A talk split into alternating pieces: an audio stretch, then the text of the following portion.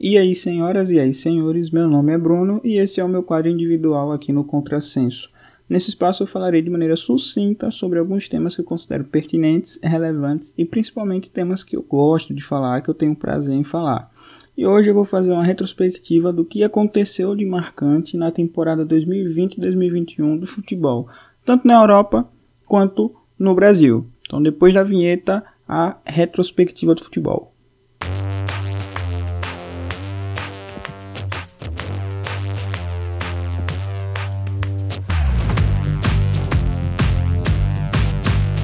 Bom, a começar a retrospectiva pela Europa, antes da paralisação nós tivemos um encontro entre a joia norueguesa Erling Haaland e o craque brasileiro Neymar pelas oitavas de final da Liga dos Campeões. Em um jogo já com os portões fechados por conta da transmissão do coronavírus, o brasileiro leva a melhor e garante a vaga do PSG na próxima fase da competição, eliminando assim o Borussia Dortmund de Haaland. Porém, as quartas de final demorariam a acontecer, pois o futebol europeu seria paralisado logo após Daniele Rugani, zagueiro da Juventus, em 16 de março, ter sido o primeiro caso confirmado de coronavírus entre os atletas de futebol no mundo. Após esse evento, as ligas nacionais também paralisariam.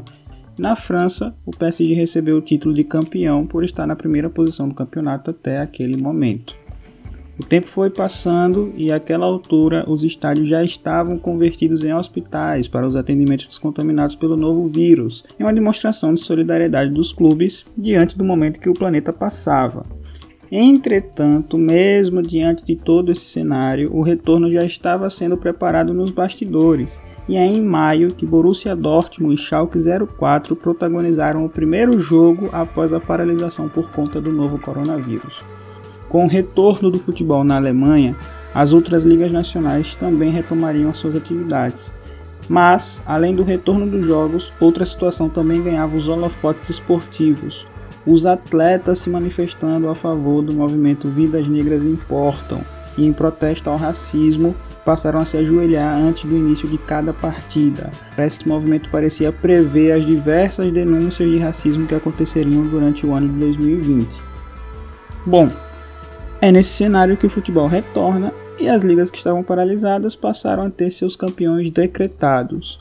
Liverpool na Inglaterra, Juventus na Itália, Real Madrid na Espanha e Bayern na Alemanha foram os campeões nacionais das principais ligas da Europa em 2020. Mas faltava ainda a definição de um campeão europeu.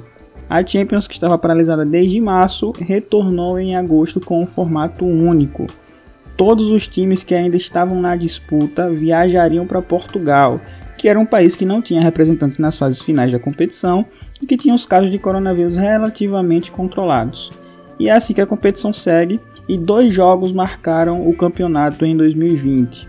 Primeira goleada histórica que o Bayern aplicou em cima do Barcelona por 8 a 2, o Barcelona de Lionel Messi, que afundou o time catalão em uma crise sem precedentes, já que fez com que seu principal ídolo, Messi, que já estava insatisfeito com a gestão do clube, quisesse deixá-lo definitivamente. E o outro jogo marcante foi, de fato, a final.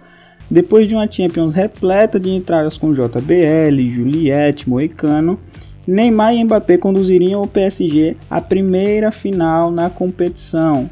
Só que do outro lado, tinham os bávaros, liderados por Lewandowski e companhia, que buscavam mais um título para compor a imensa galeria de troféus do clube alemão. A final de fato foi abaixo das expectativas, é verdade, mas o Bayern se sagra campeão com o gol de Coman no segundo tempo, garantindo ao Bayern a consagração da temporada e rendendo ao polonês Lewandowski o título de melhor jogador do mundo. Aí a temporada europeia terminaria. Só que a Champions não demoraria a reiniciar por conta da mudança do calendário. E seu retorno já é com um momento histórico. Pela fase de grupos da Liga dos Campeões 2021, PSG e Istambul Basaksehir saem de campo em protesto a um caso de racismo praticado pelo árbitro da partida em direção ao membro da comissão do time turco. O racismo, como já foi citado, seria a pauta durante todo o ano de 2020. Casos como o do meia Gerson do Flamengo, que acusou o jogador Índio Ramírez, do Bahia, de proferir ofensas racistas, e do próprio Neymar, que acusou Álvaro Gonzalez do Olympique de Marseille de chamá-lo de macaco e infelizmente ganhariam os noticiários de todo mundo. Mas para encerrar de fato a retrospectiva na Europa, faltou apenas falar do gol mais bonito do mundo em 2020, que foi vencido pelo atacante sul-coreano do Tottenham, Son, em uma disputa com Jordan De Arrascaeta do Flamengo. O sul-coreano venceu o prêmio de gol mais bonito do mundo e levou para casa aí o prêmio Puskas. Agora a gente pega um avião direto para o Brasil, ou melhor, para o Paraguai porque Ronaldinho Gaúcho transcendeu e praticou o rolê mais aleatório de sua carreira. Após tentar entrar no país paraguaio com um passaporte falso para inaugurar um cassino, Ronaldinho ficou detido por quase seis meses e deu até tempo de jogar uma bola com os presidiários e vencer o campeonato na cadeia. Só que quem não estava detido no início de 2020 era o meu Mengão, o início do ano avassalador do clube rubro-negro, que conquistou a Supercopa do Brasil contra o Atlético Paranaense e a Recopa Sul-Americana contra o Independente Del Valle, desenharia aí uma possível dominância no futebol brasileiro, assim como foi em 2019. No começo do ano também, um outro carioca chamou a atenção, mas não pelos títulos, e sim por uma contratação inusitada. O Botafogo contratou o japonês Keisuke Honda para jogar a temporada de 2020. O jogador foi recebido como estrela pela torcida alvinegra só que a temporada dele não foi muito boa e ele saiu antes do Campeonato Brasileiro terminar. Mas a temporada que estava apenas começando aqui no Brasil já foi paralisada por conta da chegada dos primeiros casos de coronavírus no país. E assim como na Europa, a Liga Nacional e a Libertadores da América estavam suspensas, enquanto os estádios se tornaram verdadeiros hospitais para combater o vírus. Com o passar do tempo, os clubes se viam sem condições de manter suas estruturas e o retorno era esperado por todos. E é em junho que, mesmo com diversas críticas da imprensa, o Campeonato Carioca retoma seu curso e o Flamengo se sagra campeão um mês depois de mais uma competição. Mas nem tudo eram flores na vida do clube. A saída do Mr. Jorge Jesus é confirmada e o treinador, que inaugurou uma era de estrangeiros no comando de grandes clubes brasileiros, regressaria ao Benfica de Portugal, sua terra natal. No mesmo período, lá em São Paulo, o modesto Mirassol chamava a atenção do país. Mesmo com todos os seus titulares sem condições de jogo por conta da contaminação do coronavírus, o time eliminou o São Paulo de Fernando Diniz do Campeonato Paulista. Campeonato esse que terminaria com o Palmeiras conquistando o primeiro de seus três títulos na temporada. Passando para Minas Gerais, o Cruzeiro, após uma péssima campanha na Série B, confirmaria a permanência na segunda divisão do futebol nacional em 2021. De volta ao Rio, com a dificuldade de manter a consistência dos resultados e algumas goleadas sofridas após a saída do Mr. Jorge Jesus, o Flamengo sofreu mais uma mudança no seu comando técnico. Domenech Torrente saía de cena e Rogério Ceni assumia. Já no início do trabalho do treinador, ele foi eliminado da Copa do Brasil e da Copa Libertadores da América. O Campeonato Brasileiro agora era tratado como obrigação pela diretoria do Rubro Negro, pelos jogadores e principalmente pela torcida. Em contrapartida ao cenário catastrófico que o Flamengo vivia, o São Paulo, que antes tinha sido bem questionado, agora estava com o time encaixado e encaminhava a passos largos a conquista do título brasileiro depois de muitos anos. Um outro time chamava a atenção do país, que era o América Mineiro, né, que fez uma campanha histórica na Copa do Brasil, eliminando inclusive o Corinthians e o Internacional da competição. Cairia para o poderoso Palmeiras, que a essa altura já tinha um outro comandante. O português Abel Ferreira veio substituir Vanderlei Luxemburgo depois de uma sequência de resultados ruins.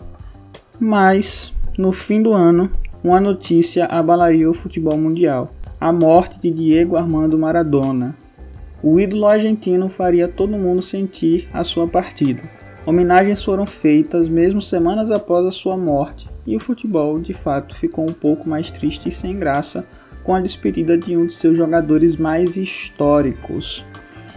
Maradona partiu no final do ano e a gente estava com a expectativa de que 2021 trouxesse novas esperanças.